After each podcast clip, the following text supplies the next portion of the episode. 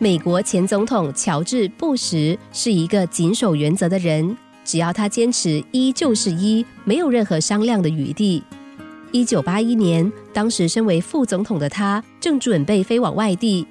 然而就在出发不久之后，他突然接到国务卿海格从华盛顿打来的电话，告诉他说出事了，请他尽快的返回华盛顿。紧接着又过了几分钟，传来一封密电。竟然是雷根总统中弹的消息，同时也通知他，总统正在华盛顿大学医院的手术室里急救。飞机掉头飞往华盛顿，当飞机在安德鲁斯着陆前四十五分钟，机上的副官约翰马西尼中校来到前舱准备降落。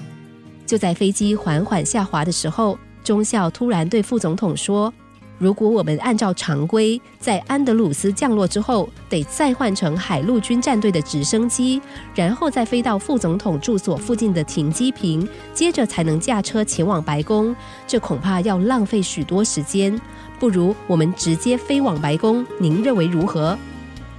布什听完中校的报告和建议，考虑了一下，仍然坚持按照常规行事。中校听见副总统仍然要依照原来的行程，忍不住又提醒他说：“但我们到达的时候，市区正值交通高峰期，街道上的交通肯定会很拥挤，那恐怕会多耽误十到十五分钟的时间。”没想到了解情况后的布什仍然坚持说：“也许会这样，但我们仍然必须坚守规则。”马西尼中校点了点头说：“是的，先生。”时发现马西尼中校似乎困惑不解，于是他解释说：“约翰中校，只有总统才能在白宫的南草坪上着陆啊！”原来，身为副手的布什坚持着这么一条原则：美国只有一个总统，而副总统不是总统。中校也听明白了，原来布什坚持的是总统与副总统之间的互信基础和相互尊重的礼仪。这也正是布什成功的重要原因。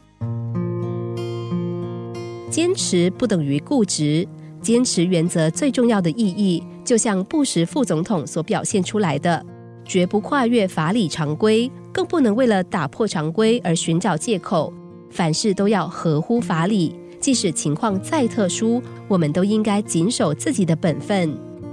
看着布什副总统的坚持，在反省自己。一件件为了保足私利的投机取巧，反省我们曾经为了钻漏洞所给的借口，然后我们也发现了，因为脚跟始终没有站实，而让自己一次又一次的挫败的事实。从中，我们也再次领悟了凡事要问心无愧、谨守本分的重要性。